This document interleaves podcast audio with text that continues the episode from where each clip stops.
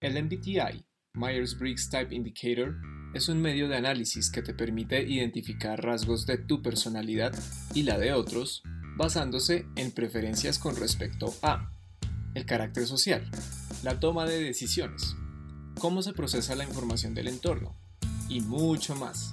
Te invitamos a que nos acompañes en la exploración de cada uno de los 16 tipos, con el fin de ayudarte a reconocerlos y que así obtengas una mayor conciencia sobre ti mismo y de quienes te rodean.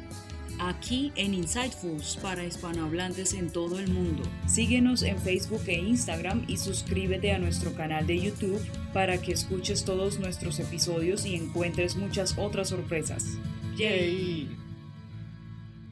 Hola, hola. Aquí Mar reportándose y dándote la bienvenida a este nuevo episodio. Comenzamos. ¿Qué tal el episodio anterior? ¿Te cayó bien nuestro amigo ESFP? ¿Cómo no? Se ha estado preguntando por ti y todo. Aquí viene y trae consigo nueva función cognitiva, nuevo GemRef, preparado para seguir pasándola bien. Y hay tiempo de un breve resumen de su definición. Entonces, ya hiciste el test de Myers-Briggs y tu resultado es el tipo de personalidad I. por extrovert, S. por sensing, F. por feeler, P. por perceiver. Aquí está tu premio.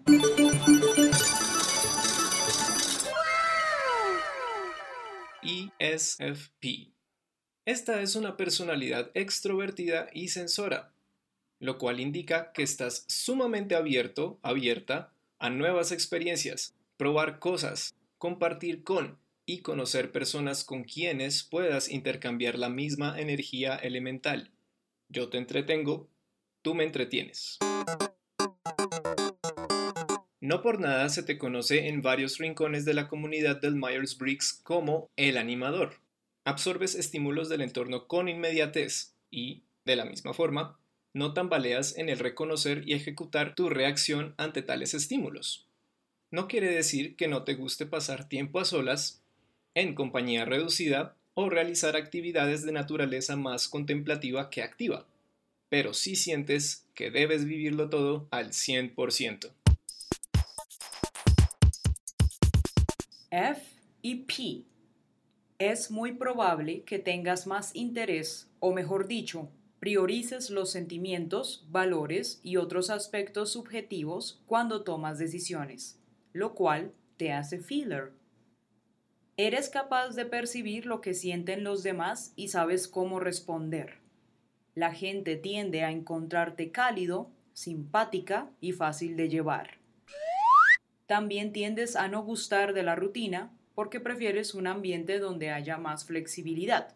Y entre otras cosas, por esta razón tienes la inicial P en tu indicador de personalidad. Aunque seas amante de la diversión y no rehuyes los focos, estás más interesado e interesada en vivir en el presente y hacer lo que te parece correcto en ese momento. Dentro de tus puntos fuertes podemos destacar tu optimismo. Eres muy dado, muy dada a la gente y te gusta socializar. Te centras en el aquí y ahora y eres espontánea y práctico. Por otro lado, te aburres fácilmente. No planificas con antelación. Tampoco te gustan de a mucho las teorías abstractas y tiendes a ser súper impulsivo o impulsiva.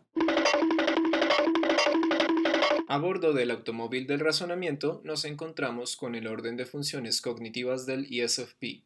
También las conociste en el pasado Insightfuls. Pero si eres muy malo con los nombres, aquí te los recordamos. Piloto. Función SI. Extroverted Sensing. Copiloto. Función FI. Introverted Feeling. Pasajero 1. Función TE. Extroverted Thinking. Pasajero 2, NI. Introverted Intuition. Hoy hablaremos acerca de la función que ocupa el lugar del pasajero 1, la cual corresponde a tu función cognitiva TE, es decir, Extroverted Thinking. Una rápida invitación a que le des play a la segunda parte del cuarto episodio, guiño guiño, titulado You Are Cool Census, en donde podrás completar esta información. Además, recuerda que siempre puedes consultar la tabla de spelling de las funciones cognitivas y que ya sabes dónde encontrarla en nuestra página de Facebook. Retomando, esta función se trata de poner el foco en el mundo exterior. Asimismo, entender qué es lo que funciona en él. El chi se centra en la productividad y los resultados, por lo cual en tu caso tiendes a tener un buen balance entre la subjetividad de tus valores y sentimientos y la objetividad del análisis y la lógica en la toma de decisiones. Debido a que este tiende a ser un aspecto más débil en tu personalidad, precisamente por la ubicación que tiene dentro de tu automóvil de razonamiento, es decir, el pasajero 1, no siempre te vas a sentir seguro o cómoda compartiendo tus juicios, es decir, cómo calificas las cosas, especialmente si sientes que esto va a perturbar la dinámica del grupo.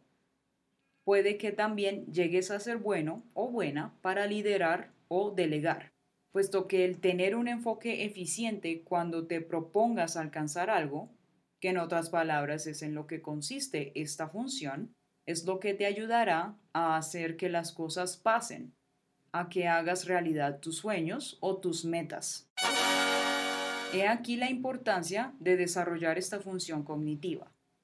Como el TE sale a la luz sin mucha resistencia, vas a estar usándolo cuando te sientas relajado y tengas más tiempo para pensar con calma, o cuando algo te genere curiosidad o si te resulta divertido.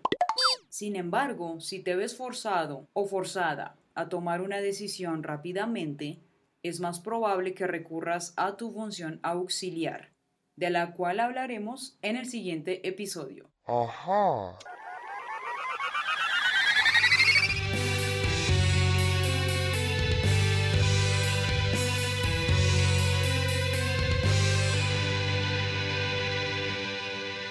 Agradecemos al sitio web Personality Database por permitirnos compartir información confiable sobre el tipo de personalidad del siguiente personaje.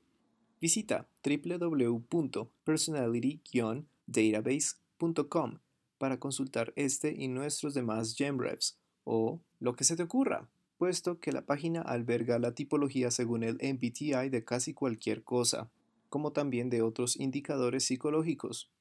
Es sumamente diverso y organizado, y si eres un curioso o curiosa nato, este sitio web te va a encantar.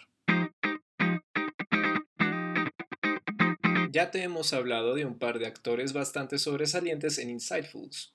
Tom Hardy representó al tipo de personalidad ISTP, así como el veterano Jack Nicholson fue el abanderado de los ESTP. Pues bien, hoy echaremos un vistazo a Dinamarca, cuna de uno de los artistas más renombrados de dicho país en años recientes. Él es Mats Mikkelsen. Activo desde mediados de los 90, la carrera de Mads Mikkelsen contó con el reconocimiento internacional garantizado desde su primera aparición en la gran pantalla. Pusher, thriller de acción que marcó un hito comercial y crítico en el cine danés y ópera prima del laureado cineasta Nicolas Winding Refn, lo convertiría en un rostro emblemático del arte dramático europeo por los siguientes 10 años, siguiéndole papeles como el de su personaje en la serie de televisión danesa Unit One, emitida entre 2000 y 2004, y filmes como Bleeder, de 1999, la secuela de Pusher, del 2004, ambas también bajo la autoría de Nicholas Winding Refn, y After the Wedding, después de la boda, de 2006. Un par de años atrás conseguiría su primer papel en una película de Hollywood, interpretando a Tristan, en King Arthur, el rey Arturo, de 2004, que no fue muy bien recibida por la prensa, pero que sí le valió la oportunidad de oro de encarnar a Le Chiffre, villano de la primera película del más reciente James Bond encarnado por Daniel Craig, Casino Royale, de 2006. A partir de este punto, Mikkelsen empieza a combinar lo mejor de ambos mundos, el cine comercial y de género, en particular películas de acción o aventuras, con su potente bagaje en el cine independiente europeo, resultando en una de las trayectorias más diversas pero exitosas de los actores de su generación. ¡Wow! Por ejemplo, también lo has visto en otros blockbusters como Clash of the Titans, Furia de Titanes de 2010, Star Wars Rogue One de 2016, Doctor Strange del universo cinematográfico de Marvel o interpretando a Hannibal Lecter en la producción televisiva Hannibal de 2013 a 2015. Sin embargo, si eres de un gusto más selectivo y artístico, seguro que su naturalidad e increíble abanico y fuerza emocional te habrá hipnotizado por sus papeles en peliculotas como The Hunt, La Casa, de 2012, que le concedería el premio al mejor actor en el Festival de Cine de Cannes, o la más actual Another Round, otra ronda, de 2020, ganadora del premio Oscar a Mejor Película Extranjera este año. Ambos papeles bajo la dirección de Thomas Winterberg. De su personalidad te podemos mencionar que sí, Matt se muestra bastante ameno, simpático, gracioso, abierto e inquieto. Su versatilidad actoral habla muy bien por sus rasgos de perceiver, así como demuestra ser filler a través de la inversión emotiva que aporta a sus personajes. Le gusta mucho emplear la fisicalidad en su actuación, el correr, maniobrar, saltar y bailar, indicativo de sensor en letras mayúsculas si se quiere. Personalmente, mi película favorita en donde he visto a este increíble actor es interpretando al compositor del siglo pasado Igor Stravinsky en la película titulada Coco Chanel e Igor Stravinsky. Si te sonó Coco Chanel, seguramente es porque has visto comerciales de esta famosa fabricadora de perfumes. Es una interesante historia de amor entre estos reconocidos personajes. Ahí dejo el dato por si algún curioso o curiosa le llama la atención. Y pues bueno, esperamos que esta Gemrev te motive a ver más cine, sobre todo cine independiente, y que este episodio te haya aportado más conocimientos sobre el ESFP y el sistema Myers-Briggs, claro. No nos detendremos aquí. Sintoniza y mantente atento y atenta. Mantente feliz. Adiós y yo.